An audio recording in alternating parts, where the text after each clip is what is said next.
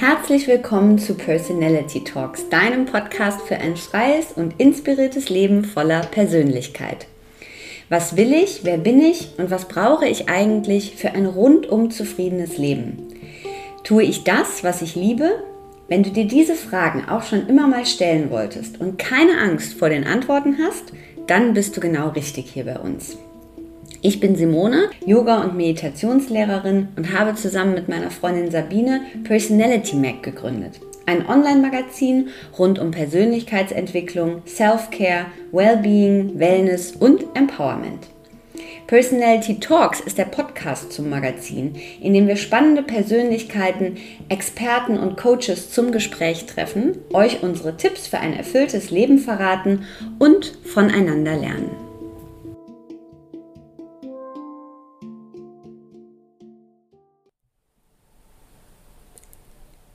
Hallo und herzlich willkommen zu einer sehr besonderen Folge von Personality Talks. Mein heutiger Gast ist die wunderbare Eva Katzor. Eva ist Diplompsychologin, Purpose Coach, Yoga-Expertin und Gründerin von Psychedelic Breath. Ihre beruflichen Stationen reichen von Karrieren in der Markenstrategie und Führungskräfteentwicklung über die Herausgabe eines Kunstmagazins, bis sie schließlich zur Expertin für spirituelles Wachstum wurde. In ihren Coachings unterstützt sie Menschen, ihre Berufung zu verstehen und diese zu leben. Und mit Psychedelic Breath teilt sie in Kooperation mit elektronischen Musikkünstlern transformierende Bewusstseinserfahrungen weltweit. Sie hat mittlerweile über 100 Lehrer in der Methode ausgebildet. Wir sprechen in diesem Podcast über ihren Weg zu Yoga, Spiritualität und Atemarbeit, darüber, wie sie sich selbst und ihren Beruf beschreibt, ob ihr Leben wirklich auch so wild ist, wie es vielleicht manchmal auf Instagram scheint, über spirituelles Wachstum, natürlich über Psychedelic Breath, über die Verarbeitung von Gefühlen, über Emotionen, die Transformation ihrer Schülerin und wie sie selbst ihren Purpose gefunden hat.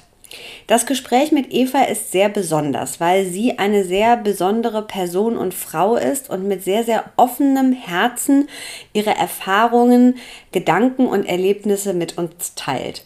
Ich habe mich tatsächlich ein bisschen in das Gespräch und in Eva selbst verknallt, weil ich glaube, es gibt ganz, ganz viel von ihr zu lernen und ganz, ganz viel, was wir uns auch von ihr abschauen können. Ich hoffe, ihr habt das findet das Gespräch genauso toll, wie ich es finde und wünsche euch ganz viel Spaß damit. Bevor es losgeht, gibt es noch ein paar kurze Informationen zu unserem Personality Mac Abo. In diesem Monat, im November, haben wir das erste Mal Personality Mac als Abo-Ausgabe. Das bedeutet, ihr könnt die Ausgabe über Steady abonnieren. Das könnt ihr direkt bei uns auf der Seite tun. Entweder indem ihr auf einen der Artikel klickt, die hinter einer Paywall liegen, oder über den kleinen Button, der rechts an der Seite aufploppt. Dort könnt ihr dann Personality Mac als Abo abonnieren und bekommt jeden Monat ein wunderbares Paket an Inhalten von uns. Das heißt, ihr bekommt exklusive Artikel, ihr bekommt meine Kolumne schon vor dem 12. des Monats. Es gibt Coaching-Tipps in Video- oder Audioform. Es gibt eine 60-minütige Yoga-Klasse oder Meditationsklasse mit mir. Wenn es eine Meditation ist, sind es nicht ganz 60 Minuten, aber bei einer Yoga-Klasse immer 60 Minuten und einen exklusiven Rabatt für ein besonderes Produkt. Wir würden uns sehr freuen, wenn ihr dabei seid, wenn ihr uns unterstützt. Ihr könnt das Abo monatlich abonnieren für 6 Euro oder ein Jahresabo abschließen, dann spart ihr noch ein bisschen was, dann kostet der Monat 5,50 Euro. Schaut gerne mal vorbei auf www.personalitymac.com und ansonsten findet ihr uns auch auf Steady und darüber schließt ihr auch dieses Abo ab. Vielen Dank für eure Unterstützung. Das hilft uns dabei, Personality Mac und auch den Podcast weiterzuführen. Liebe Eva, herzlich willkommen im Podcast Personality Talks. Ich freue mich sehr, dass du da bist. Ich freue mich auch, bin ganz gespannt. Eva, wenn man äh, dir so ein bisschen folgt, ähm, auf Instagram, Social Media, deine Website ansieht, dann kann ich mir vorstellen, dass viele Frauen denken, ach, das ist entspannt, das ist frei, das ist auch so ein bisschen wild. Da sehe ich eine Frau, die genau das lebt, was so ihr innerer Kern ist oder es geschafft hat, das zu finden, was sie so im Inneren erfüllt. Das habe den Eindruck habe ich zumindest, wenn ich deine Sachen sehe. Und ich habe mich gefragt, wie sah dein Weg dahin aus? Also wie hat sich sozusagen, wie haben sich Yoga, Spiritualität und Atemarbeit, wie bist du da hingekommen? Wie hat sich das so nach und nach in dein Leben geschlichen? Ich habe so, ich habe so eine Zeile für mich entdeckt und die heißt tatsächlich uh, From Pain to Purpose. Und die kam vor einem Jahr erst zu mir. Und ganz oft wenn ich mir Speaker anschaue, und ich bin ja auch einer, die auf der Bühne stehen, waren gerade bei Mind Valley alle zusammen und haben geteilt. Und dann erzählen die eigentlich immer nur ihre eigene Geschichte, weil in unserer Geschichte ähm, der Purpose versteckt ist. Manchmal erst versteckt ist und dann liegt. Und das Wesen, was du siehst oder was man auf der Webseite sieht und Instagram, das bin tatsächlich ich. Der Weg dorthin in diese Freiheit hinein, das zu leben, wer und was ich bin, war gekennzeichnet durch total viel stromlinienförmige ähm, Karriereentwicklung zu Beginn und ähm, so Stuttgart-mäßig Psychologie studiert, weil mich Menschen fasziniert haben. Mhm. Damals wusste ich nichts von Spiritualität. Dann habe ich in ähm, bin ich rausgegangen, wusste ich mache nichts in der Psychotherapie, weil mir das System nicht mit mir nicht resoniert hat. Mhm. Das System auch der Ausbildung zum Psychotherapeuten und habe dann äh, Markenstrategie begonnen, weil ich das spannend fand und weil ich eben mein, mein Kopf auch nutzen wollte. Aber gut war ich da drin eigentlich nur, weil ich Menschen lesen konnte. Mhm. Und weil ich einen großen Sinn für Ästhetik hatte, hatte dann einen riesen Burnout nach drei Jahren, sehr erfolgreichem Arbeiten, nicht wegen dem Arbeiten, sondern dem, was so in Akkumulation passiert ist. Ich bin, ich hatte Essstörungen, ich war süchtig nach Sport, ich nach Bewegung. Ne? Freiheit kann halt auch sein, dass man sehr der Bewegung verfallen ist, nicht stehen bleiben. Mhm. Ich mhm. kam also mit einem sehr entzündeten Körper und sehr erschöpften Nebennieren mhm. in, in das Arbeitsleben hinein und habe dann nach drei Jahren aufhören müssen, weil ich nicht mehr aufstehen konnte. Also ich konnte mich nicht mehr bewegen. Und als ich dann ein Jahr lang auf der Couch lag und ich wusste, es ist nicht die Markenstrategie an sich, weil ich habe das geliebt, ähm, mhm. ist mir klar geworden, dass ich nach ganz anderen Werten leben darf. Und das war so der Beginn, die kam nämlich einfach so zu mir. Mhm. Und Psychedelic Breast, um es vorwegzunehmen, kam auch so zu mir. Durch einen mhm. Channel, durch einen Moment des Hörens. Und diese Werte hießen, als ich da lag, ähm, ja, du weißt, arbeitslos im Endeffekt, ähm, äh, krank, erschöpft. Die Werte waren Schönheit, Inspiration und Verbindung. And little did I know, dass Verbindung eine spirituelle Verbindung war, weil ich konnte nichts aus von der Spiritualität her. Das, das kannte ich nicht. Mhm. Also vom Wissen her nicht, von meinem inneren Knowing irgendwie schon. Und dann habe ich mhm. aus diesen Werten heraus mein Kunstmagazin Art Berlin gegründet. Ich hatte keine Ahnung von Kunst keine Ahnung vom Journalismus. Ich wusste aber, Künstler faszinieren mich, weil sie aus einer Quelle herausschöpfen, die mhm. so unsichtbar ist und die so viele Menschen bewegt, wenn sie vor so einem Bild stehen zum Beispiel. Mhm. Und dann habe ich das gemacht und dann kam Yoga in mein Leben durch meinen, meinen damaligen Freund, der das zu mir gesagt hat. Also der war wie so ein Messenger. Und als ich Yoga studiert habe in New York, auch da verletzt, mein Bein war auf, gerippt. Ich hatte einen Motorradunfall auf Formentera gehabt und ich konnte nur auf einem Bein dieses Yoga-Teacher-Training machen. Aber jedes Buch, was ich da gelesen habe, kannte ich. Meine Seele wusste, was das ist. Ich musste mich nur erinnern. Und dadurch kam so eine krasse Erfahrung, was für eine Lehrerin in mir steckt. Als mhm. ich, ich coache ja auf Purpose und es gibt so, ich bin so ein Fünf-Chakra-Typ in meinen Worten. Eine, einen Coach, einen Speaker, ein Lehrer, der inspiriert, die visionär ist, die frei sein muss, damit sie daraus teilen kann. Und Yoga, das Yoga unterrichten. Obwohl ich das nie wollte, weil ich dachte, kannst kein Geld verdienen, da kannst du, weiß gar nicht, was ich damit machen soll, hat das aufgeweckt. Und so ging es weiter. Ich hatte danach fünf Jahre lang chronische Schmerzen, konnte auch da oft nicht mich bewegen, nicht frei sein, nicht aufstehen. Und so kamen immer in diesen Schmerzmomenten so Stimmen zu mir. Mhm. Und über die Spiritualität dann das Verstehen, warum diese Schmerzmomente in meinem Leben sind und was sie für einen, einen Sinn haben und was die Quelle ist, die dahinter steht, nämlich Liebe. Und das vielleicht so ganz kurz zusammengefasst, es gab noch ein paar andere Stationen, aber so kam Stück für Stück und Jahr für Jahr und Schmerz Körperüberwindungsmomente, einer nach dem anderen. Mhm. Dieses Wissen über meine Seele und was sie in anderen auslösen kann. Das, Spannend. Ja. Irgendwie, während du sprichst, ist mir die ganze Zeit dieses schöne Zitat von Rumi, ne? Uh, the wound is the place where the light enters you. Also du hast ja Schmerzmomente eigentlich sozusagen immer dann zur Transformation genutzt und geschaut, ne? Was sagt mir das jetzt so? Was sind die nächsten Steps? Wo bewege ich mich eigentlich hin?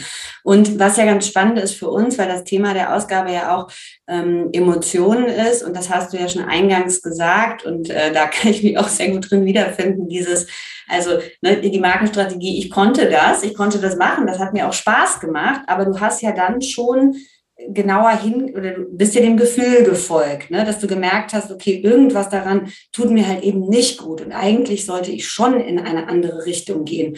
Warum glaubst du, weil das ist ja das, würde ich sagen, die Schwierigkeit bei sehr, sehr vielen Menschen, warum glaubst du, sind wir oft so abgeschnitten von dem Gefühl, was ja bei jedem von uns da ist, aber was führt dazu, dass wir irgendwann gar nicht mehr diesen Zugang dazu haben? Ja, ich glaube, eine grundlegende Emotion oder ein Gefühl tatsächlich, Emotionen sind für mich das, was wir im Kopf aus den Gefühlen machen, die wir im Körper spüren, mhm. ist die Angst vor dem vor bestimmten Gefühlen. Und mhm. Gefühle sind ja erstmal Antworten auf bestimmte Gedanken, die dann biochemisch im Körper sich äh, reflektieren. Mhm. Und die Emotion ist das, was wir daran interpretieren. Und es gibt mhm. Gefühle, durch die bin ich alle durchgegangen. Scham. Ne, ich kann nicht mehr aufstehen. Ich, ich, ich bin zu nichts mehr nutze. Mhm. Ich kann nicht mhm. kreativ sein, nicht mhm. inspiriert sein. Scham, Schuld deswegen. Mhm. Ähm, Angst, äh, vielleicht auch so eine Indifferenz, wenn man an Depression denkt, ne? so dieses ganz lohe, äh, ich, ich fühle gar nichts mehr, ist, mhm. ist eine Angst dafür, das zu fühlen. Und mhm. einer der, der, der Kompensationsmechanismen ist Unterdrückung oder Ablenkung. Und ich glaube, dass ein körperlicher Schmerz, so wie ich es erfahren habe, was heißt denn chronisch? Chronisch heißt, da steckt nicht nur eine physiologische Komponente dahinter, ja. Mhm. Dass dieser Schmerz, der mich gezwungen hat, dahin zu fühlen, und zwar auch an mein inneres Kind zu fühlen und emotional healing zu machen, was ich lange abgelehnt habe, ähm, dazu beigetragen hat, zu erkennen, dass Gefühle nicht nur bestimmte Frequenz haben, aber eben auch temporär sind dass mhm. sie aber mit uns sprechen wollen, dass sie uns und unsere Geschichte unterstützen. Mhm. Und dieses Abgetrenntsein ist wie so erlernt, weil es bestimmte Bewertungen gibt von negativen Gefühlen, die nicht gewollt sind, die uns Angst machen, die uns klein machen. Aber eigentlich, und ich meditiere auch auf Gefühl und Psychedelic Breath ist eine super emotional äh, mhm. Practice. Ähm, wenn wir uns mit denen anfreunden, mit unseren Gefühlen, dann bekommen, der, bekommen wir krasse Informationen. Mhm. Zum Beispiel, wenn man es aus der Seelenperspektive betrachtet, was ich tue, ist, die, unsere Gefühle, die, die schweren Gefühle erinnern uns an unsere Lebens- und Seelenthemen. Mhm. Wir kommen ja nicht nur rein hier wieder in den Körper, um zu sagen, hey, cool, alles gut, let's start again. Ich meine, wir let's start again, ja, aber wir wollen, die Seele möchte Erfüllung und Completion, Vollendung. Mhm. Und, und unsere Gefühle erinnern uns daran, welche Themen das sind. Und wenn man dann so drauf schaut, traut man sich auch vielleicht wieder zu fühlen. Mhm. Aber das braucht halt, also eigentlich die Erfahrung davon, zum Beispiel, dass im buddhistischen Tantra wird die Transformation von Gefühlen in die ja zur Erleuchtung genutzt. Mhm. Das heißt, mit dem, wenn wir lang genug mit, mit Angst sitzen, kommt irgendwann Mitgefühl. Und das stimmt. Mhm. Wenn sich mal zehn Minuten mit einem Gefühl hinsetzt, das bleibt nicht. Mhm die, das Gefühl verändert sich. Und wenn du an heute Morgen denkst, was würdest du sagen, mit welchem Gefühl ähm, bist du so aufgestanden oder welche Gefühle waren da? Und meine daran anschließende Frage ist, jetzt haben wir an manchen Tagen, also gesetzt mal den Fall, wir sind heute Morgen aufgestanden und es war eine sehr tiefe Traurigkeit da. Aber der Tag geht los. Also vielleicht ist da ein Kind, vielleicht ist keins, ein Job, eine Verpflichtung. Gehst du, wenn du jetzt wahrnimmst, okay, da ist ein Gefühl, welches auch immer, eine Emotion, gehst du denn immer hin und sitzt damit oder wie ist dein, wie ist so dein Daily-Umgang damit? Das ist eine gute Frage. Ich habe einen Zustand erreicht seit kurzer Zeit, wo mir keine andere Wahl mehr gelassen wird, als mich damit hinzusetzen. Die Stimme mhm. ist so laut. Neulich mhm. habe ich meine Wimpern getuscht, also Wimperntusche aufgetragen. Mhm. Und dann kam diese tiefe Traurigkeit. Die hat mich, mein Herz, also es war wie so ein Mantel, der drüber geworfen mhm. wurde, über mein Sein. Und ich wusste, scheiße, das muss ich jetzt hinsetzen. Und wahrscheinlich fange ich an zu weinen, mit Tränen mit mhm. Traurigkeit verbunden. Ich habe gerade Wimperntusche und ich will eigentlich raus und bla. Und dann musste ich das tun. Und in diesem, diesem Sitzen damit habe ich, habe ich Sachen erkannt, die schon so lange auf Auflösung gewartet haben. Und es ist ziemlich neu für mich, dieses Wissen mhm. darüber nicht. Aber die, die es tun müssen. Ich wollte mhm. gestern ins Berghain gehen tanzen. Ich gehe sonntags gerne aus. Mhm. Und die Stimme hat gesagt, setz dich hin und meditiere. Und mhm. sei mit diesen Gefühlen, die da im Tanzen losgelassen werden wollten oder sowas. Mhm. Ja? Mhm. Und dann habe ich meditiert und, ähm, und habe auch da Botschaften bekommen. Das war aber nicht immer so. Oft mhm. sind meine Tage so gewesen, dass ich damit halt los bin und dann Sport gemacht habe. Weil Sport mhm. war so mein in den Körper rein, äh, Dinge klären, auflösen. Mhm. Ähm, das, das war so mein Daily. Jetzt mache ich das nicht mehr, weil Daily Sport tut mir nicht gut, aber ich, ähm, ich kann jetzt nicht mehr anders, als dahin zu hören. Ja. Mhm. Also hast du hingehört und bist nicht ins Berghain, sondern hast meditiert und bist bei dem geblieben sozusagen, was das Gefühl war und was auch diese innere Intention eigentlich gesagt hat. Ja, also die innere Intelligenz. Ich hatte mhm. eine Frage mhm. an eine Beziehung mhm. und ähm, da kam auch eine Antwort und dann war alles ruhig. Mhm. Ich, ich gehe trotzdem gern tanzen. Ich war da einfach zu müde, sonst wäre ich auch tanzen gegangen. Ja. Und ja. ich war dann müde. Ja.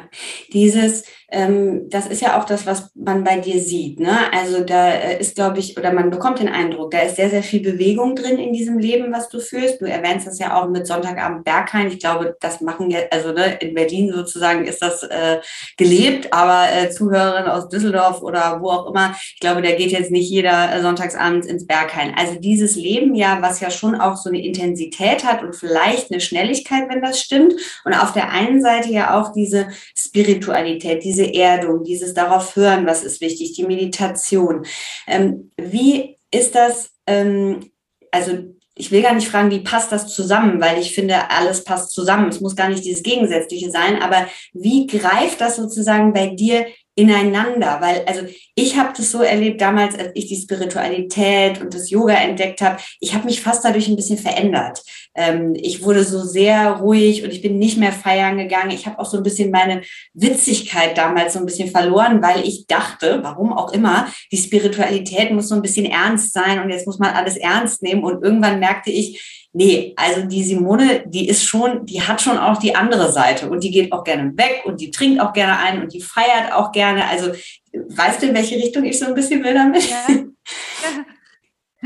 Ich glaube, äh, von einer Geschichte zu hören, als ich zurückkam aus New York äh, nach der Yoga-Ausbildung und ich war aus einem Kater damals und war tanzen und dann kamen die Leute zu mir und meinten so, Eva, was ist passiert? What the fuck?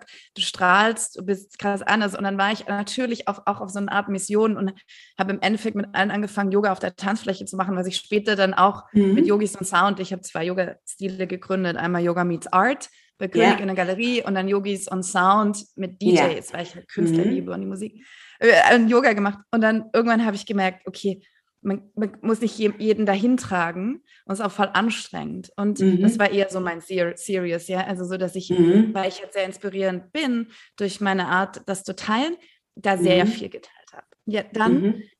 ist es aber so, dass ich auch hier von der Seelenperspektive schaue und ähm, es gibt Aufgaben, die unsere Seele uns stellt. Und manchmal darf man dazu total ernst werden und sich dem hingeben, dem mhm. Zuhören, mhm. dem Meditieren. Ich meine, ich habe Breathwork mitentwickelt, weil ich nicht gut meditieren konnte. Ja, mhm. oder habe Yoga unterrichtet, weil ich nicht gut im Sitzen meditieren konnte. Da mhm. war ich viel zu unruhig. Aber was ich merke, ist so, meine Seele gibt mir Aufgaben und stellt Fragen. Mhm. Und das Tanzen zum Beispiel und die Musik und was manche mit Wildheit ähm, assoziieren, was gar nicht unbedingt sein muss. Ich nehme zum mhm. Beispiel, ich nehme halt nichts, ich kann keine Drogen nehmen, ich habe eine Entgiftungsstörung. Mhm. Ja, haben gelernt, Alkohol geht auch nicht gut, also musste ich es irgendwie anders machen. Mhm. Das Tanzen war nie in meinem Leben. Ich, hab, ich bin in Stuttgart aufgewachsen. Ich habe immer versucht, wegzugehen. Ich, ich, ich habe es nicht geschafft dort. Es hat mhm. mich nicht angezogen. Ich habe mich nicht getraut. Dann kam ich nach Berlin irgendwann. Mhm. Ich kannte niemanden. Es gab kein WhatsApp, es gab kein Facebook, es gab kein Instagram, es gab geheime E-Mail-Listen fürs Cookies. ja, ja, für die Tempo in Clubs. Ja. Das heißt, aber ich irgendwas wusste in mir, ich muss die Musik finden elektronisch und ich muss mhm. tanzen. Mhm. Und das war hardcore, weil ich jahrelang das, den Zugang gespürt, aber nicht gefunden habe. Das hat mich wahnsinnig gemacht, traurig mhm. gemacht. Mhm. Und als ich dann anfing, auf diesen Tanzflächen zu stehen, hatte ich auf den Tanzflächen diese Eingebungen, wie mhm. mein Weg sein kann, wie die Frequenz sein kann, wie sie sich anfühlen darf. Weil sonst war ich sehr serious, sehr diszipliniert, sehr mhm. Stuttgart, sehr sehr bu bu bu. Best, ja. best of class, ja, so. Und beim Tanzen, und das wusste ich irgendwie intuitiv, hat mhm. sich ein mhm. Feld aufgemacht, wo ich andere, eine andere Art gefunden habe zu empfangen, mhm. so zu hören. Und das hat für mich gar nichts mit Wildheit zu tun, obwohl meine Ex-Freundin auch immer gesagt, oh Gott, ich empfand das gar nicht so, aber ja. Ja, spannend.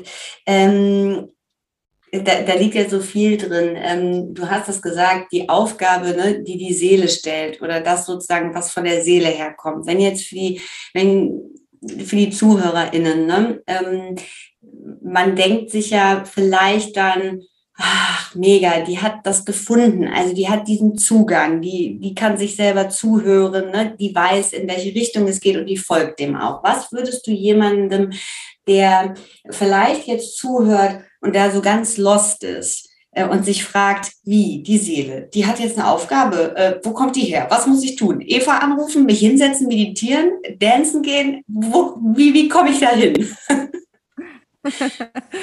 Ich liebe ja die dunkle Nacht der Seele, The Dark Night of the Soul. Dieser Zustand, also lieben ist jetzt, ja doch irgendwie schon, dieser Zustand, wenn man sich verloren fühlt, abgeschnitten mhm. fühlt, eben nicht weiß, was sind denn all diese Tools und Instrumente und will ich die überhaupt und passt es so zu mir und mhm. wie soll ich da hinkommen? Hm, diese dunkle Nacht der Seele ist da in meinen Augen da, wo so, wo Transformation wirklich geschehen kann. Und das ist nicht, mhm. ich sage immer, it doesn't need to feel pretty. Natürlich ist das nicht schön. Mhm. Es, es, fühlt sich hardcore an. Ich war da mehrmals. Mhm. Was aber da passiert, ist eine gewisse Radikalität. Eine mhm. radikale Ehrlichkeit, die irgendwann mhm. reinkickt. Zuzuhören, in dem Moment in den Schmerz, weil irgendwann in jedem spirituellen Buch, nimm mal Gabi Bernstein, nimm, mit, nimm dem spirituelle Lehrer in, der, in dieser Zeit. Mhm. In jedem dieser Bücher, die autobiografisch sind, steht, und dann bin ich auf meine Knie gefallen und wusste einfach nicht mehr weiter. Und das war mhm. immer, immer, immer der Turning Point, nicht nur in Hollywood-Filmen. Mhm. Und wir müssen auf irgendeine Art und Weise in diesen Zustand kommen, scheint mir, wo mhm. wir aufhören zu denken, wir wissen, wie es geht. Und mhm. aufhören zu denken, ich muss es so machen wie andere und aufhören überhaupt zu denken und um, um mhm. Hilfe zu bitten, um Unterstützung zu bitten. Und ich glaube, das ist etwas, was mir extrem geholfen hat, ich war mein ganzes Leben auf der Suche nach meinem Purpose. Das ist halt mein Lebensthema. Und ich habe alle damit genervt, aber vor allem mich extrem gestresst. Und irgendwann hat, kam der Satz zu mir, äh, please use me. Nutz mich. Mhm. Mit meinen Gaben, von denen ich gar nicht genau weiß, was sie sind, mit mhm. meinem Wesen, mit meiner Präsenz, mit dem, mit meiner Heilung, ja, mit meinem Schmerz. Use me. Mhm. Nutz mich. Benutz mich for the highest good of all. Und das allein hat mir geholfen abzulassen von diesem, ich muss den Weg finden, ich muss die Tools finden, ich, ich, ich muss überhaupt. Und das ist vielleicht ein ganz schöner Satz, den man, den man sprechen kann. Mhm. Please use me and please show me. Ich mache es wieder auf Englisch, weil ich alles auf Englisch mache und mhm. unterrichte, deswegen kommt das für mich leicht auf Englisch, also natürlich auf Deutsch. Nutz mich, lass es durch mich durchfließen und zeig mir. Und in Englisch hat es immer noch mal, ne? Es hat auch alles irgendwie eine andere Wirkung, ne? Äh, geht irgendwie noch mal anders durch, wenn wir es auf Englisch hören auch, ne? Für mich ja. Ich, ja, ich, ja, ja. So für mich gefunden, ja. Wenn du, ähm, wenn du Menschen triffst, also wir treffen uns ja jetzt zum ersten Mal, aber gehen wir mal davon aus, wir würden äh, gemeinsam tanzen oder wir würden irgendwo äh, vielleicht in der Bahn sitzen oder sonst irgendwo ähm, und du würdest ähm, mir erzählen, wer du bist, aber ohne ähm, das, was wir ja so oft tun, also ohne irgendeine Berufsbezeichnung zu benutzen. Ja. Was, was würdest du sagen? Ja, ich würde sagen, also ich hatte neulich ein Seelenreading Und, äh, äh, und das, da kam was durch, was auch tatsächlich in, meinen, in den stille Retreats, die ich gemacht habe und so auch durchkam mhm. nach mehreren mhm. Tagen Meditationen. Also ich weiß nicht, ob es eine Berufsbezeichnung ist, aber ich bin tatsächlich sowas wie ein Lichtwesen und seitdem ich das weiß, arbeite ich auch anders. Mhm. Weil das konnte ich nicht verstehen früher und habe sehr hardcore-mäßig alles gemacht. Mhm. Äh, und ich, ich würde immer sagen, davon ausgehen für das, was, wofür ich hier bin. Und ich helfe Menschen in ihren, ihren Purpose zu finden, zu mhm. erinnern. Mhm. Ich helfe Menschen zu erinnern, wer sie sind. Mhm. Das würde ich sagen. Und das mit diesem Lichtwesen, das ist ja sehr mutig, ne? Finde ja. ich. Also das ist ja was sehr Inneres und wo man zum Beispiel, wenn ich jetzt, also gehen wir mal davon aus, ich käme jetzt aus so einem Business, reinen Business-Kontext und würde damit gar nichts anfangen. Ist das bei anfangen können? Ist das bei dir mittlerweile so, dass du, oder war das schon immer so? Also kannst du mit diesen Begrifflichkeiten auch gut arbeiten, wenn du weißt, du hast mit Menschen zu tun? Und ich glaube, du bist ja jemand, der das sehr schnell merkt, die gar keine Verbindung dazu haben oder fast so eine Ablehnung? Ja, also ich konnte Jahrzehnte das Wort Seele nicht nutzen. Auch nicht mhm. auf meinen Webseiten, auch nicht in meiner Arbeit, obwohl ich mhm. wusste, dass ich dafür lebe. Und mhm. irgendwann kam das so ganz natürlich durch. Also es gibt ein Timing. Und in mhm. der Begegnung mit anderen würde ich nicht sagen, nicht von mir sprechen, sondern ich mhm. würde von ihnen sprechen, weil ich Menschen sehr gut spüren kann. Mhm. Würde ich von ihnen sprechen und zwar nicht aufdoktroyieren, so bist du und bla bla bla, aber ich finde meistens Wörter, die sie berühren mhm. weil sie sich gesehen fühlen, weil ich ja sehen kann, wie sie sind. Mhm. Mhm. Und ich, ich arbeite mit Firmen, ich arbeite in Company Context, ich arbeite mit mhm. Investoren, ich arbeite mit Menschen, die ein sehr starkes Mind haben. Ich habe auch einen starken mhm. Mind. Ja? Mhm. Also die Hälfte meines Lebens war Mind, Mind, Mind. Und ich arbeite mit solchen Menschen, ich arbeite gerne mit ihnen, weil ich liebe mhm. Brilliance und ich liebe, ich, auch meine Freunde sind teilweise wirklich Genius so in ihrem, in ihrem mhm. Mind. Aber ich gehe dann in sie hinein und, und spiegel ihnen was, was sie berührt. Mhm. Und dann ist es oft so, dass sich was auftut. Und wenn ich Psychedelic Breath in, mit Firmen zum Beispiel oder in Firmen teile, ja. die Angst da ist, dass die Menschen dann fühlen. Ja. Da werde ich oft gefragt, ne? Was, ja. was passiert denn, wenn die dann anfangen, emotional zu werden? Ich so, dann werden sie emotional. Ja, und dann geht's los und dann wird's geil. Endlich. ähm, dann nutze ich natürlich andere Worte, aber ich verstelle mich nicht. Ja. Und in der Session, in der Praxis des Atems geht es sowieso an den Emotionskörper und dann werden Menschen durchlässiger und machen auf. Mhm. Und weil in Psychedelic Breath Guidance drin ist, mhm. auch verbal, mhm. kann man, kann ich das da hineinbringen, sehr liebevoll und, und mhm. einladend. Mhm. Das funktioniert eigentlich sehr gut. Lass uns äh, über Psychedelic Breath sprechen, die Methode, ähm, die du ins Leben gerufen hast und in der du schon sehr viele LehrerInnen ausgebildet hast. Für die, die es nicht kennen, was bedeutet es? Was passiert beim psychedelischen Atmen? ja, also tatsächlich ist diese Praxis durch eine Meditation zu mir gekommen und der Name auch. Mhm. Also es wurde mir gegeben. Es war jetzt kein Long Brainstorming. Mhm. Und Psychedelic heißt aus dem Altgriechischen übersetzt, was ich erst später dann äh, verstanden habe. Mhm. Äh, Seele und das Formlose offenbaren. Mhm. Und tatsächlich ist es so, wir arbeiten mit der Tumo-Breathing-Technik, ähm, wie auch Wim Hof es tut. Es ist eine dynamische Atemtechnik, die mit verbundenem Atem, der schnell ist, als auch mit Atemanhalten arbeitet mhm. und damit ähm, variiert. Und mit elektronischer Musik, mhm. aus meiner Kultur kommend, ähm, mhm. mit DJs zusammen, die Soundtracks dafür kreieren oder meine Lehrer und ich spielen das selber. Mhm. Und was so passiert in diesen 90 Minuten Experience, aber in diesen 45 Minuten puren Atem, mhm. dass wir, ist, dass wir unsere Gehirnwellen verändern dass mhm. wir in einen Zustand kommen, der entspannt und kreativ ist, dann bis in eine Alpha-Gehirnwelle, bis in eine Theta- oder Gamma-Gehirnwelle, wo wir tatsächlich Insights haben können, wo wir mhm. manchmal Farben sehen, Lichter sehen, wo es in dieses, das, was man eigentlich unter Psychedelic oft begreift, mhm. so in eine Verbundenheit hineingerät mit einer anderen, ja, Wahrnehmung und mhm. Realität und Dimension. Mhm. Und das, das ist vielleicht so kurz umschrieben. Und dann passiert in, dieser, in diesem Ritual extrem viel. Ich habe Seiten von Seiten von Feedback von, ich habe über, ich weiß es nicht, 50.000 Menschen unterrichtet, ich weiß es nicht, zähle es ja nicht, aber ich habe große Events gemacht über auf der Welt und das Feedback ist, sehr unterschiedlich, aber im Endeffekt geht es darum, dass sie anfangen, ihr Wesen besser zu verstehen und sehen, die mhm. Art und Weise, wie sie leben wollen, begreifen, mhm. ähm, den Mut finden, das zu tun, das kommt sehr oft und gleichzeitig aber auch, ähm, weil wir mit verschiedenen Themen arbeiten, wir arbeiten, kann, gerade arbeite ich viel mit dem Thema Beziehung und Liebe, mhm. aus meinem, aus meiner Realität kommen oder mit dem Thema Berufung, je nach Thema tun sich dann nochmal andere Themen in den Menschen auf, mhm. die erkannt werden. Das hat viel mit Erkenntnis zu tun, mit Insight. Was war, wenn du da was rauspicken kannst, weil ich habe mir das gedacht und es ist witzig, dass du schon angesprochen hast, weil es eine Frage ist, was war so die berührendste Transformation, die jemand mit dir geteilt hat nach vielleicht einer Session oder einem Training, wo du auch noch mal so für dich gemerkt hast, wow, oh, ja. gibt sich wirklich was im Einzelnen. Ja, das ist sehr schwer rauszupicken, weil es gab auf dem Burning Man ähm, Nachrichten von You Saved Our Marriage. Also wir mhm. haben wieder zueinander gefunden als mhm. Ehepaar. Ja. Mhm. ja.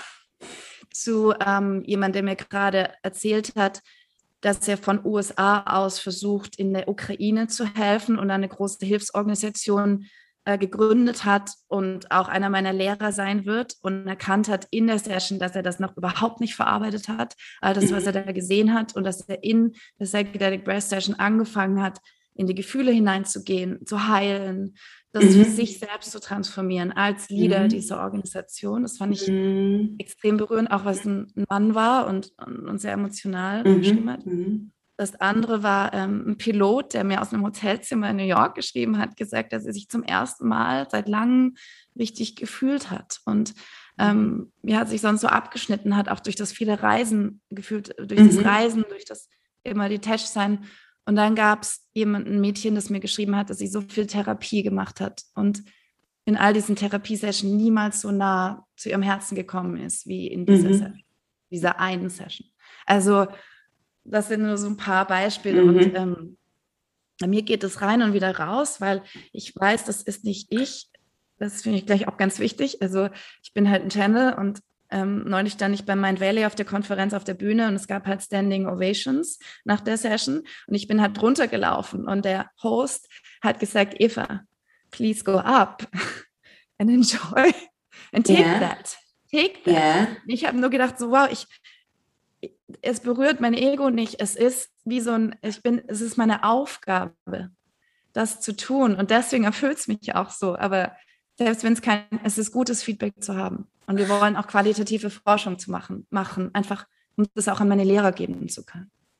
Jetzt könnte man ja denken, also das ist ja ein ganz interessanter Fall, den du da erklärst. Also du bist beim Mind Valley, du hast Standing Ovations und also man könnte ja jetzt entweder, also die, die Erklärung dazu ist ja so, das bin gar nicht ich, ich habe gar nicht diese Ego-Verbindung, das ist meine Aufgabe und deshalb muss ich eigentlich diesen Applaus und all das gar nicht so genießen. Eine andere Erklärung könnte ja aber auch sein, ähm, vielleicht ist das eher noch so ein inneres Thema. Also ich kann diesen Applaus oder diese große Wertschätzung, die dann nicht nur von einer Person kommt oder in so einer Masse, das kann ich eigentlich gar nicht so gut. Also mhm. woher weißt du für dich. Es ist dieses, ich bin gar nicht ego-identifiziert, weil dann könnte man ja theoretisch auch sagen, dann bräuchtest du ja sowas wie zum, also wir gehen ja immer davon aus, alles, was wir auf Instagram und Social Media hat ja schon irgendwie mit, da ist ja irgendwie Ego mit drin, also die Likes und das, was da mit uns passiert. Woher weißt du, was das ist in dem Moment? Ja, so eine gute Frage, Simone. Also ich will überhaupt nicht sagen, ich bin frei von Ego, weil es stimmt überhaupt nicht. Aber mhm. es ist eher so, dass meine Erfüllung erfüllt ja. ist, in dem Moment, mhm. wo ich zum Channel werde und das teilen kann. Das mhm. ist everything. Das ist, mhm. wenn ich nicht unterrichten darf eine Weile, auch hier mhm. fünf Chakra-Persönlichkeiten müssen geben und teilen und inspirieren, mhm. Mhm. um Erfüllung zu spüren, dann geht es mir nicht gut. Aber das Ergebnis, nehmen wir jetzt das, den Applaus, das Ergebnis. Ich spüre schon in der Session, dass da was durchkommt und ankommt. Weil ich sehe die Leute auf eine Konferenzstuhl weinen und sich öffnen und ja. manche beten und machen. Ja, mhm. also ich sehe das und das spüre ich und das ist die Erfüllung für mich. Das heißt, der Applaus in dem Moment ist, ja, ist halt so ein Teil des Ergebnisses mhm. sozusagen, aber es ist nicht mhm. das, was mich so berührt. Und daran mhm. erkenne ich das. Und ich, ich habe Ego und ich habe zum Beispiel ein Riesenproblem, wenn ich mich nicht respektiert fühle. Mhm. Wenn ich mich nicht respektiert fühle als Mensch oder meine Arbeit, dann bin ich, mhm. Also, then you better run. Mhm. Dann werd, da kommt dann mein, meine mhm. Aggression raus und mein, ja, meine Arroganz raus. Mhm. so. Mhm. Ja. Lass uns so, ich habe eine ähm, Erf also Erfüllung. Setzt du Erfüllung mit Purpose auch gleich? Ja. Ja, äh, und ich habe eine Sache, die vielleicht auch noch ganz spannend ist dazu. Ich habe also ich habe meine Erfüllung, wenn äh, ich zum einen ähm, Yoga unterrichten darf und wenn ich schreibe. Ähm, und vielleicht haben auch viele damit so eine Thematik, deshalb bringe ich so ein bisschen mit rein. Das ist das, was mich erfüllt, wo ich merke, da brenne ich, das macht mich glücklich. Also dazu gehört aber generell so die Arbeit mit Menschen. Also wenn ich mit dir sprechen darf, ich weiß, ich gehe hier gleich raus, ich bin erfüllt, der Tag, da muss gar nicht mehr viel passieren. It lights me up. Und ich habe am Wochenende, weil ich in einer psychodynamischen äh, Coaching-Ausbildung bin, hat mich ein Teilnehmer darauf angesprochen mit dem Magazin und, und so weiter. Und das ist ja für uns ein Herzensprojekt und wir können davon ja noch nicht leben. Und dann hat er gesagt, also er ist Softwareentwickler und er hat gesagt, ich mache das eigentlich gar nicht gerne. Ne? Also ich mache das, ich verdiene Geld damit, so, ich kann das ganz gut, aber das ist nicht meine Erfüllung. Und dann hat er mich angeguckt und hat gesagt, aber wie finde ich denn das, was ich gerne mache? Und hat dann gesagt, wie hast du denn, also woher weißt du denn, dass du gerne schreibst? Und ich war so ein bisschen, ich dachte so, ja, woher weiß ich das eigentlich? Ja, ach so, oh, guter Punkt. Also ich konnte ihm nicht so richtig, ähm, ich konnte ihm nicht so eine gute Antwort darauf geben. Und ich habe mich gerade gefragt, was würdest du ihm, was hättest du ihm gesagt? Mhm. Ähm, es gibt ähm, Brotkrumen auf dem Weg, Breadcrumbs das sind Dinge, die man findet und die in Resonanz mit dir stehen. Für dich, mhm. wie du es gerade beschreibst, ist das Interviewing, das Verstehen, mhm. das dann Übersetzen in, in Worte mhm. oder in, mhm. in Podcast. Damit mhm. resonierst du. Und mein Meditationslehrer Nico hat gesagt, der wahre Reichtum im Leben ist in Resonanz sein. Und davor mhm. passiert Attunement, sich eintunen auf. Und wenn ich mir das anschaue, mein Tanzen wollen, bewegen wollen zu Musik, mhm. Musik an sich, die sich jetzt in meiner Arbeit widerspiegelt und in mehreren meiner mhm. mhm. Berufungen oder Jobs widerspiegelt ja, mhm. war ein Attunement. Da war eine Reso der Eingang war dieser Wunsch danach, mhm. diese Musik zu treffen, von der ich gar nicht wusste, wie sie ist. Mhm. Sensing. Und dann kam eine extreme Resonanz, auch körperlich in dem Fall. Mhm. Hast du ja auch. Mhm. Ich bin sicher, wenn du schreibst, dann, huh, vielleicht vergisst du deinen Körper. Oder du mhm. spürst so ein krasse, so ein Flow im Körper. Ja? Das heißt, wo ist Resonanz? Und das sind Dinge, die nicht immer ein Beruf sein müssen. Ich wusste nicht, dass elektronische Musik irgendwie in meinem Beruf äh, auftaucht. Ja. Aber ich habe mich da, ich resoniere damit. Das, dasselbe gilt für Bewegung. Ich meine, ich habe drei Yoga-Stile entwickelt. Warum? Mhm. Weil ich in Resonanz bin mit Conscious Movement. Mhm. Die meinen Rücken, äh, ich habe Skoliose, die meine Schmerzen auflöst, die, die mich fließen lässt, ja, zum Beispiel. Mhm. Resonanz ist das, wo wir uns angezogen fühlen. Und mhm. das, was uns eine inhärente Freude schenkt. Mhm. Ja? Spazieren gehen schenkt mir extrem viel Freude, weil ich da mein Wesen aufgeht. Mhm. Ja, und im, im Purpose-Coaching oft so, Leute, ist es oft so, dass ich auch immer da, was ist jetzt der Job da? Ne? Also, mhm. was ist mhm. denn der, womit verdiene ich denn da mein Geld damit? Das ist eine mhm. wichtige Frage. Aber was wäre, und das kommt auf den Typ an, zum Beispiel, ich möchte kurz so Herzchakra-Typen in meinen, in meinen Worten. Für die mhm. ist es mhm. sehr viel wichtiger, wie sie arbeiten, mit wem mhm. als was. Natürlich soll das nicht gegen ihre Werte gehen. Mhm. Aber mit mhm. wem sind sie da? Wie können sie teilen? Wie dürfen sie unterstützen? Wen dürfen sie unterstützen? Als Herzchakra-Typ mhm. möchte man unterstützen. Als Fünf-Chakra möchte man inspirieren. Als Sechs-Chakra, das, was du, wo du einen Anteil hast, ich sehe oder spüre, ist, möchte man tief gehen, Verste Verständnis bringen, mhm. Wissen vermitteln. Mhm. Ja, hat auch die Fähigkeit für Fokus. Und so können wir auch gucken, wie finden wir Freude. Da sind wir reingetaucht in das energetische Persönlichkeitsmodell, mit dem du ja. arbeitest, richtig? Dass du genau. auch in den Coachings sozusagen einfließen lässt. Mhm. Ja, nach Shaitu Bali. Ich mhm. konnte das immer, aber ich wusste nicht, was ich da konnte. Und Shaitu Bali ist der spirituelle Lehrer äh, von meinem Ex-Freund und seine Arbeit ist, ich finde, erleuchtet. Der Mann ist 40 mhm. Jahre alt, hat 15 Bücher geschrieben oder so, er ist Doktor der mhm. Philosophie und hat, ist Meister der Chakren, aber auf eine Art und Weise, wie ich es noch nie und nirgends gesehen habe. Spannend. Ja, das kann ich sehr empfehlen. Als ich das Buch Die sieben Chakra-Persönlichkeiten gelesen habe, vermittelt durch meinen Freund damals, Ja. auch Shai hatte, hat das unterstützt, habe ich gewusst, was ich da kann, wenn ich Menschen Mhm. sehe Mhm. oder fühle. Das ist unglaublich. Ich, ja. Was glaubst du, woher kommt dein Mut? Also, wenn wir so sprechen, ne, das, was du erzählst, also was du durchlaufen hast, dieses auch Aufstehen, auch nach körperlichen Schmerzen, aber auch dieses, ich habe Yoga-Stile entwickelt, ne, also das alles sozusagen, das braucht ja Mut. Also auch, ne, so eine Mind Valley-Konferenz, auf großen Events teachen. Also, woher kommt der Mut? Weißt du, es ist so spannend. Ich sehe das nicht als Mut. Mhm, mhm. Es ist tatsächlich nicht dass diese Qualität von Mut, die ich spüre.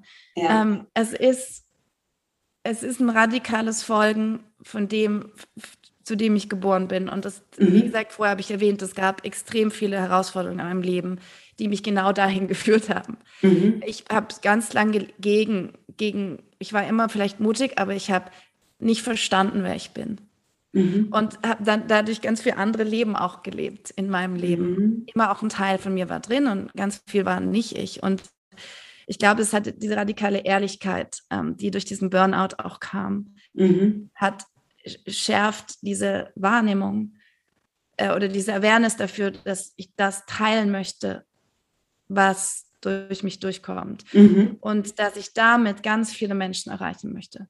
Mhm. Impact ist ein Teil von einem Fünf-Chakra-Persönlichkeit. Nicht Erfolg unbedingt in dem, also pff, ja, kommt damit, Mhm. aber Einfluss. Mhm. Einfluss aufs Höchste, fürs Höchste. Und dazu gehören große Bühnen. Es ist, es ist ein Mhm. Tool. Ich habe immer in meinen Visionen mich mit Mikrofon gesehen in der Hand, ohne zu wissen, was ich da reinspreche und wie ich da hinkommen Mhm. soll. Mhm. Aber ich habe das gesehen. Und, ähm, und weil ich es gesehen habe, wusste ich, dass, dass die Möglichkeiten sind und daraufhin kann ich kreativ sein. Mhm. Wenn ich zum Burning Man gefahren bin, habe ich, sage der Grace, auf dem größten Art Car, äh, Art Car nennt man diese großen Trucks, wo die Musik gespielt wird, das mexikanische Art Car, mein Warrior. Ich wusste Mhm. die. Ich wusste Acid Pauli, einer der größten elektronischen Musikkünstler, Genius. Ja, ich wusste, Mhm. ich will mit solchen Menschen kooperieren. Und Mhm. dann war der Mut inkludiert irgendwie. Ja, okay. Also Mhm. wenn ich viele Menschen Ja. erreichen will, dann passiert es Mhm. so und es passiert auf einer Frequenz. Ich liebe Acid Pauli, ich liebe mein Warrior, ich liebe Mhm. deren Frequenz, die sie Mhm. kreieren. Und das ist auch mein Anspruch, wenn ich kooperiere. Mhm. Und mein Valley war auf meinem Vision Board, das ich nie gezeichnet habe. Aber Und, der, für, mhm. ja, und für dieses Folgen, was du ja beschreibst, ne, also diesem immer wieder Folgen, braucht es für dieses Folgen im ersten Schritt dieses ruhig, also ruhig sein, ruhig werden mit sich selbst, damit man überhaupt sozusagen erkennt, wo, wohin geht es? Also ist da dieses ständige Tun, Machen, Umsetzen eher so eine Bremse? ja, nein. Ich glaube, wenn man seinen Breadcrumbs folgt im Tun, dann nein. Aber Ja. ich meine, der Grund, weißt du, warum ich so oft krank war, ich hatte noch andere Krankheiten, war, weil ich in die Stille kam. Also Mhm. der, der spirituelle Grund, äh, krank zu sein, ist, weil ich dann endlich aufhören konnte zu tun. Ja. Ja, da liegst du halt. Mhm. Irgendwann hat man keine Mama mehr, die sagt, komm Schatz, leg dich ins Bett. Meine Mama war Ja. so. Oder ist, Mhm. sie lebt noch. Ist nie so gewesen. Es war immer so, Mhm. wann, ne, bald geht's dir besser. Und du so, oh, ich muss auch mal ausruhen. Mhm. Und in meiner Familie war Ausruhen kein Wert. Und ähm, das Kranksein hat mir die Stille ermöglicht, wo ich angefangen habe zuzuhören. Mhm. war halt ganz schön schmerzhaft. Äh, und auch irgendwie sehr teuer so Mhm. drum und dran. Aber das Ja. war halt mein Weg, wo ich das, was du gerade gesagt hast, bestätigen würde. Mhm. Und Ich heute glaube- ist Ausruhen ein Wert. Ja. Heute ist Ausruhen ein Wert, tatsächlich. Mhm. Ähm, in Schönheit sein ein Wert, auch wenn ich Hotels buche, Mhm. wo ich hingehe. Ich bin immer an schönen Orten. Wenn es das nicht ist, verlasse ich diesen Ort, sehr radikal, weil ich mich da entspannen kann. Mhm. Also in einer schönen Umgebung. Das ist für mich wichtig, in einer schönen Umgebung zu unterrichten. Mhm. für mich wichtig, um in diese, mit diese, in diese Stille anknüpfen zu können. Sonst ist mein Nervensystem auf Fight and Flight und ähm, Mhm. komme ins, ins Hasseln und Mhm. ins Überreagieren. Ja. Äh, du hast ganz viele von den Fragen, das ist total spannend, die ich mir auch so notiert habe, äh, in ganz, ganz vielen Dingen ähm, schon beantwortet. Ähm, das ist sehr spannend. Äh, was würdest du sagen, nochmal, um nochmal einen kurzen Schwenk zu den Emotionen auch zu machen? Warum unterteilen wir so sehr in gute und schlechte? Also wenn es ja um Freude geht, ne, so diese freudige Emotion, dann sind wir ja alle dabei. Wenn es aber irgendwie um Scham, um Traurigkeit geht, dann sind das ja oft Dinge, na, da sprechen wir eigentlich ja nicht so gerne drüber. Also, und dabei hat ja niemand eigentlich aufgemacht, das ist jetzt auf einer Werteskala ganz oben und das ganz unten. Also eigentlich könnte man ja sagen, eine Emotion ist eine Emotion. Alle sind gleichwertig wichtig. Ja. Ich meine, es gibt Fre Frequenz, weißt du, auch eine Frequenzskalen von emotional, von, von äh, Gefühlen. Und es gibt Frequenzen, die man äh, damit, man kann die messen. Mhm. Und Scham und Schuld sind ganz unten in der Frequenz. So, das mhm. ist schon mal da, aber du sprichst ja von der Bewertung. Und ich glaube schon, dass wir das irgendwo und irgendwann und schon seit sehr langem gelernt haben. Und mhm. ich glaube, es gibt auch oder weiß, dass es in Kulturen unterschiedliche Wege gibt, zu Gefühlen sich zu mhm. beziehen. Mhm. Ja, es gibt ja Kulturen, die sind sehr viel emotionaler als jetzt Deutschland zum Beispiel in ihrem Ausdruck, was uns dann so viel ist. Ja, also. was nicht so schwierig ist, ne? emotionaler zu sein als die deutsche Kultur. Oh. Das, aber es ist ja so. Ja. Also das einfach nur so im Ausdruck dessen, im Teilen dessen. Und mhm. dann, ich, ich am Eingangs so vielleicht erwähnt hatte, war so dieses, diese Angst, ich glaube, dass wir sterben. Mhm. Wenn wir uns richtig beschämt fühlen und im Boden versinken wollen, ich glaube, irgendwo darunter ist immer die Angst zu vergehen, ja. zu, zu, zu, sterben, weg zu mhm. sein, uns aufzulösen in, mhm. in, diesem Gefühl. Ich hatte in dem letzten Stille Retreat, wo ich gerade war, Frügen, direkt nach dem Burning Man musste ich da irgendwie hin, da hat es mich so hingerufen. Und ich mhm. saß und habe 60 Minuten meditiert, das habe ich noch nie davor gemacht. Mhm. Und plötzlich hat es mich aus meinem Körper rausgezogen. Und ich habe eine Panikattacke bekommen, eine physische Angstanfall, dass mein Meditationslehrer mhm. musste mich halten, zehn mhm. Minuten halten, weil ich wie ein Kind also geweint habe, versucht habe, nicht laut zu sein, um die anderen mhm. zu stören. Ja? Mhm. Ich, ich habe so Angst gehabt zu sterben. Und da kam halt irgendwas hoch, was sich dadurch aufgelöst hat. Das habe ich mhm. schon gewusst. Ich meine, wir wissen ja so Zeugs, aber mhm. ich dachte, ich sterbe. Und dann habe ich gedacht, aha, Todesangst. Und wenn allein wir das Gefühl von Angst haben, darunter liegt irgendwo Todesangst. Mhm. Die liegt nicht unter Freude oder Liebe mhm. oder Mut oder Hoffnung. Mhm. Ich glaube, deswegen wollen wir uns damit nicht so auseinandersetzen, so wie wir auch in unserer Kultur uns überhaupt nicht mit dem Tod auseinandersetzen. Ja. ja. Bis wir dann da drin hängen. Was würdest du sagen, was ist das eine Ding, was dir in der Arbeit mit Menschen immer wieder begegnet, wenn es das gibt, wo du sagen würdest, da ist eigentlich immer kreist es, also ist es vielleicht die Angst oder, also immer kreist es oft um diese eine Geschichte? Ja. Ich glaube, aus meiner Perspektive, meiner Arbeit ist es der Glaube, nicht der Glaube, sondern das fehlende Vertrauen, das zu leben, wer und wie man ist. Die, die Angst, dass das komplett nicht geht und mhm. dass man es gar nicht findet. Mhm. Also, dass man, dass man irgendwie nicht findet, wer man ist und, ja. und ja. nicht versteht. Ich nenne es ja nicht finden, sondern erinnern.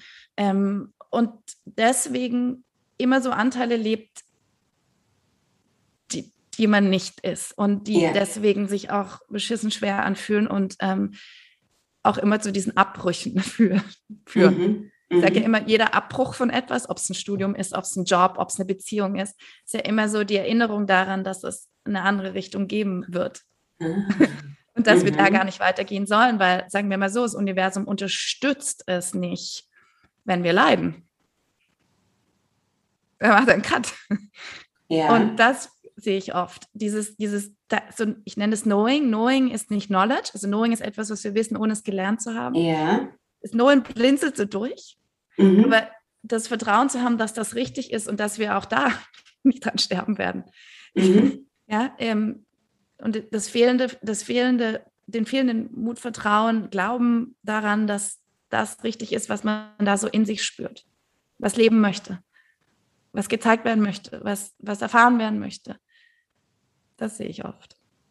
Ah, da kann ich mich drin finden. Hm. Was würdest du sagen? Äh, woran glaubst du?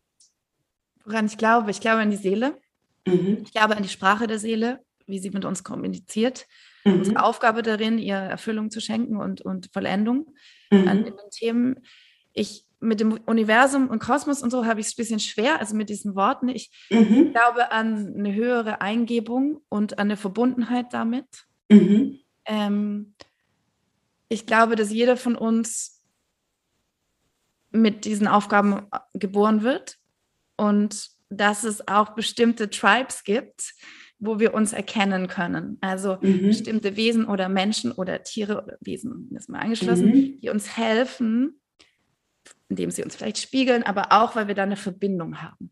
Mhm. Ich hatte lange keine Freunde, nicht auf der Ebene, wirklich lange nicht. Also so, mhm. so mit Freunde. Und irgendwann mhm. habe ich erkannt, die gibt es aber und sie helfen, so ein Feld zu bauen, in dem wir uns fallen lassen dürfen und in dem wir so sind, mhm. wie wir sind.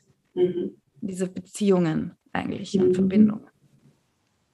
Würdest du, wenn du mit Menschen arbeitest oder die, diejenigen, die jetzt zuhören und die das Gefühl haben, ja, das ist bei mir eigentlich so. Also ich habe einen Abbruch und eigentlich wusste, es ist nicht das Richtige, aber jetzt gehe ich doch wieder zurück. Naja, und die Menschen, die um mich herum sind, ja, die sind, die sind super, aber die sind eigentlich gar nicht so, die erfüllen eigentlich nicht so mein Innerstes. Also wir sind nicht so in demselben Vibe.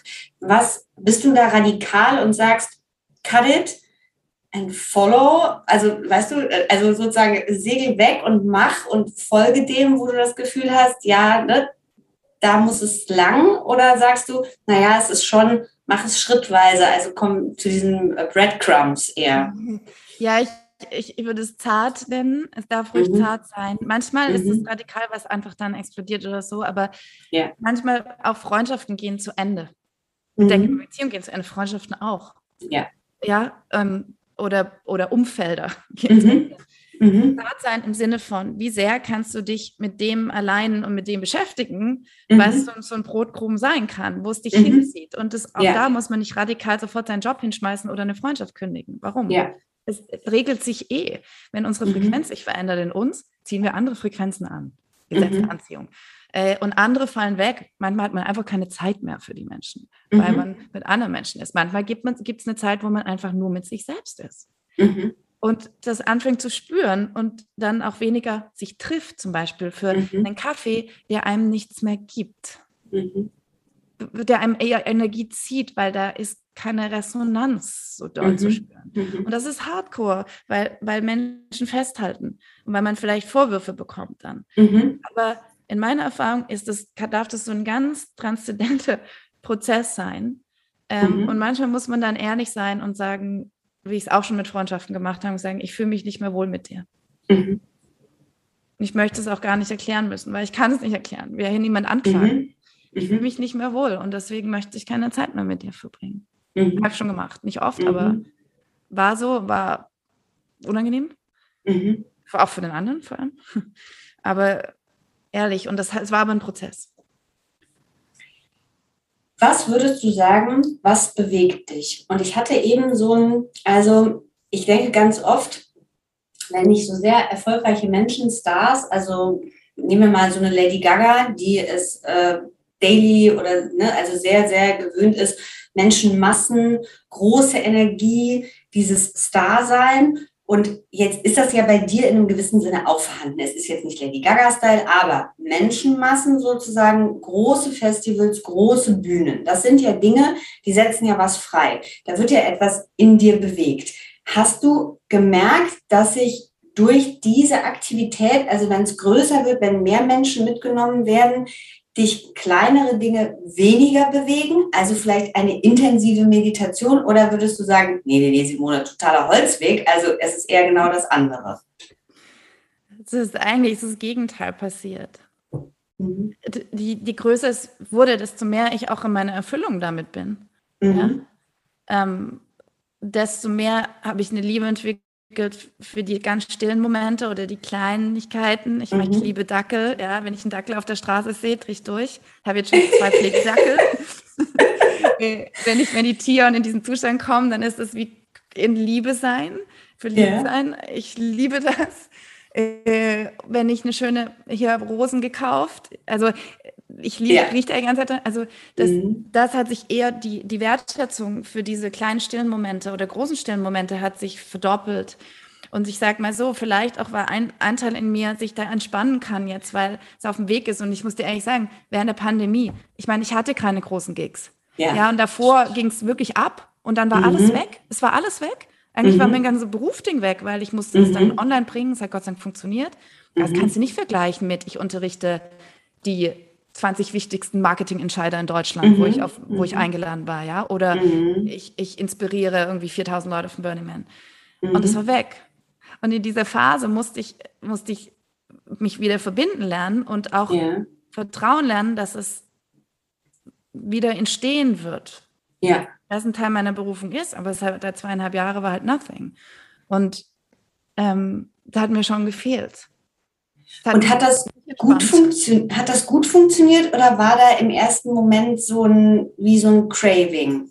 Es war ein totales Craving und es war auch, mhm. wer bist du, ja, Identität. Natürlich identifiziere mhm. ich mich auch mit meiner Rolle als Lehrerin oder als mhm. ja, Inspiration, auch im Stille Retreat. Mhm. Vier Tage nicht schweigst und niemand dich anschaut, weil jeder deinen Raum äh, wahrt, mhm. Äh, da kommt Rejection hoch und da kommt, dann darf ich mhm. nicht unterrichten. Da darf ich nicht führen. Und das ist Hardcore fürs Ego. Absolut. Also, aber wie gesagt, jetzt ich vertraue dem wieder und ich weiß, dass es eine eigene Dynamik angenommen hat. Und mit ja. Psychedelic Rest durch 120 Lehrer, die da draußen sind inzwischen, mhm. ist es so, dass meine Rolle sich auch verändern darf. Ja. Dass ich zwar das Gesicht vielleicht dieser Marke bin, dass da aber andere Gesichter sind, die ich unterstützen mhm. möchte, die ich helfen möchte, diese Praxis zu teilen. Und ich will verstehen lernen, weil ich noch nicht mhm. weiß, wie das geht. Und weil es mhm. diese Frequenz ist. Und das zieht nicht unbedingt komplett weg von meiner Person, aber das Feld ist viel größer geworden. Mhm, mh. Und auch in den Titeltrainings. Mhm. Die Leute zu mir in die Titeltraining kommen, die finden da Purpose. Die mhm. finden Heilung. Mein Gott, da passiert so viel, das ist, äh, wusste ich nicht. Mhm. Und die Gruppe an sich unterstützt sich immer extrem auf ihrem Weg dahin. Das heißt, es dreht sich so in Spiralen und ich nicht, bin nicht mehr nur ich. Ja. Ja, mhm. Trägt dazu bei, dass ja, da, also für mich, dass er extrem viel Wertschätzung ist für alles, was in meinem Leben ist. Mhm. Ja. Wer möchtest du gewesen sein? Wer ich gewesen sein möchte? Mhm. oh Gott. Ähm. Oder ich finde ja immer, die einfachere Form ist ja davon so, was soll bei den Leuten hängen bleiben, ne? Also wenn du meinst, wenn ich, wenn ich gestorben bin in diesem Leben? Also, ja, ich finde, man kann das, ja, ich finde, man kann das ja so auf beides beziehen. Also das, wer möchtest du gewesen sein, ist ja, glaube ich, immer so ein bisschen groß. Ich frage die Frage auch eigentlich gar nicht so gerne und nicht so oft, aber ich finde, bei dir passt sie ganz gut. Aber man kann die ja im Kleinen auch so nehmen, was möchte ich denn, was in einzelnen Begegnungen ne, die Menschen mit mir hatten, was da sozusagen das Größere, also das Überwiegende ist, was sozusagen hängen bleibt. Ja, ich habe sofort eher an Past Lives gedacht und wollte König sagen. also ähm, tatsächlich, was ich, was ich, was ich gern hinterlassen möchte, auch in jeder Begegnung, ist, ja. ähm, hm, wie soll ich sagen, die, das Wiedererinnern der Liebe zur eigenen Seele, also dass die Wiederverbindung zur, zur Seele und ähm, zu dem, was darin da drin geschrieben steht, ähm, mhm. Dass es zu leben gilt. Ähm, das möchte ich hinterlassen. Ja. Mhm. Was glaubst du? Wir machen die letzten drei Fragen. Was glaubst du, wovon haben wir zu viel? Mm, ich würde sagen, Judgment, also Bewertung dessen, was wir denken. Mhm. Ähm, Angst vor dem Unbekannten. Und vielleicht ja so eine Verteidigungshaltung mhm. in uns. Ja, so ein Defensiveness, ja. Was glaubst du, was brauchen wir mehr? Liebe in ihrer reinsten Form, nämlich in ihrer ganzen Fülle. Ähm, mhm. Verbindung zu unserem Spirit, zu unserer Seele, zu dem, mhm. was wir nicht sehen können aber mhm. hören, fühlen. Ähm, und ich, ich glaube Gemeinschaft. Unterstützung. Mhm. Ja. Und was glaubst du, was ist ganz essentiell, was wir verstehen müssen, wenn wir ein spirituelles Leben führen wollen? Hm, das, was essentiell ist, dass, dass wir das schon sind und dass es Erinnerungsmomente gibt, die uns daran erinnern. Und nehmen wir mal eine Kindheit. Mhm. Nehmen wir mal da, wo wir noch nicht so viel bewertet haben mhm. und gedacht haben. Die Momente, die wo wir uns erinnert haben, dass wir in Verbindung stehen. Mhm. Ja, das finde ich essentiell. Und die können aber auch kommen.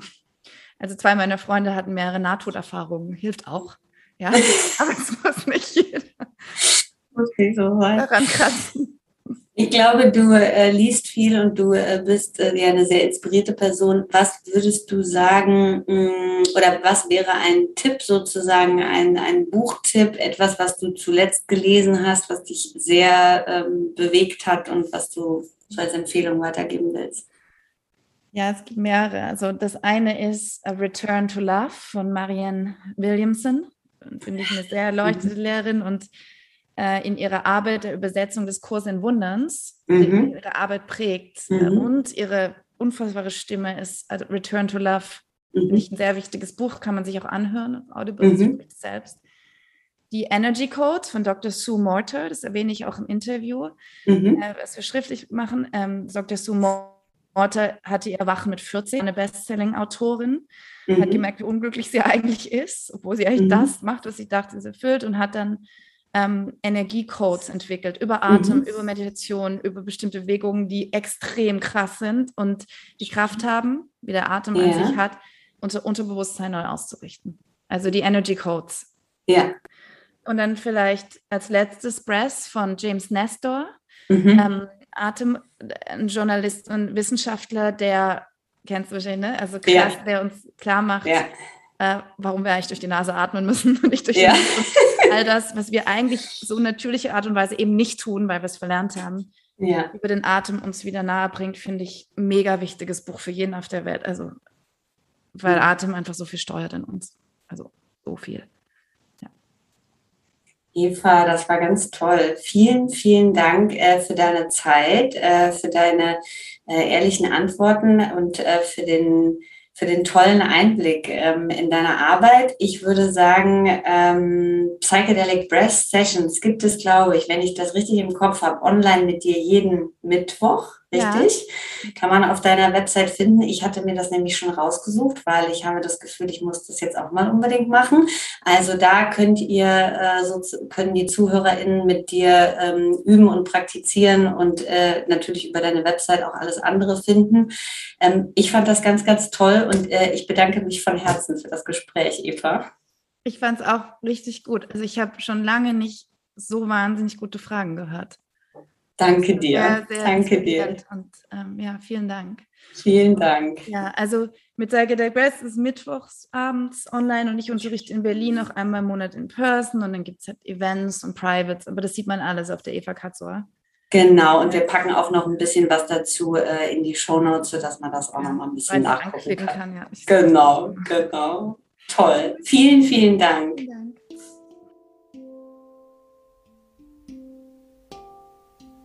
Das war das Gespräch mit Eva Katzor. Ich danke euch vielmals, dass ihr dabei wart und zugehört habt. Lasst uns gerne wie immer euer Feedback da, schreibt uns unter redaktion at personalitymac.com und schaut auf www.personalitymac.com vorbei um die neue Ausgabe zu lesen, bei der sich alles um das Thema Emotionen dreht. Es gibt viele tolle Artikel, unter anderem ein Interview mit Eva Katzor. Ähm, da gehen wir noch ein bisschen mehr auf ihre Methode, den Atem und Psychedelic Breath ein. Diesen Artikel findest du auch im Abo, das du monatlich für 6 Euro abschließen kannst.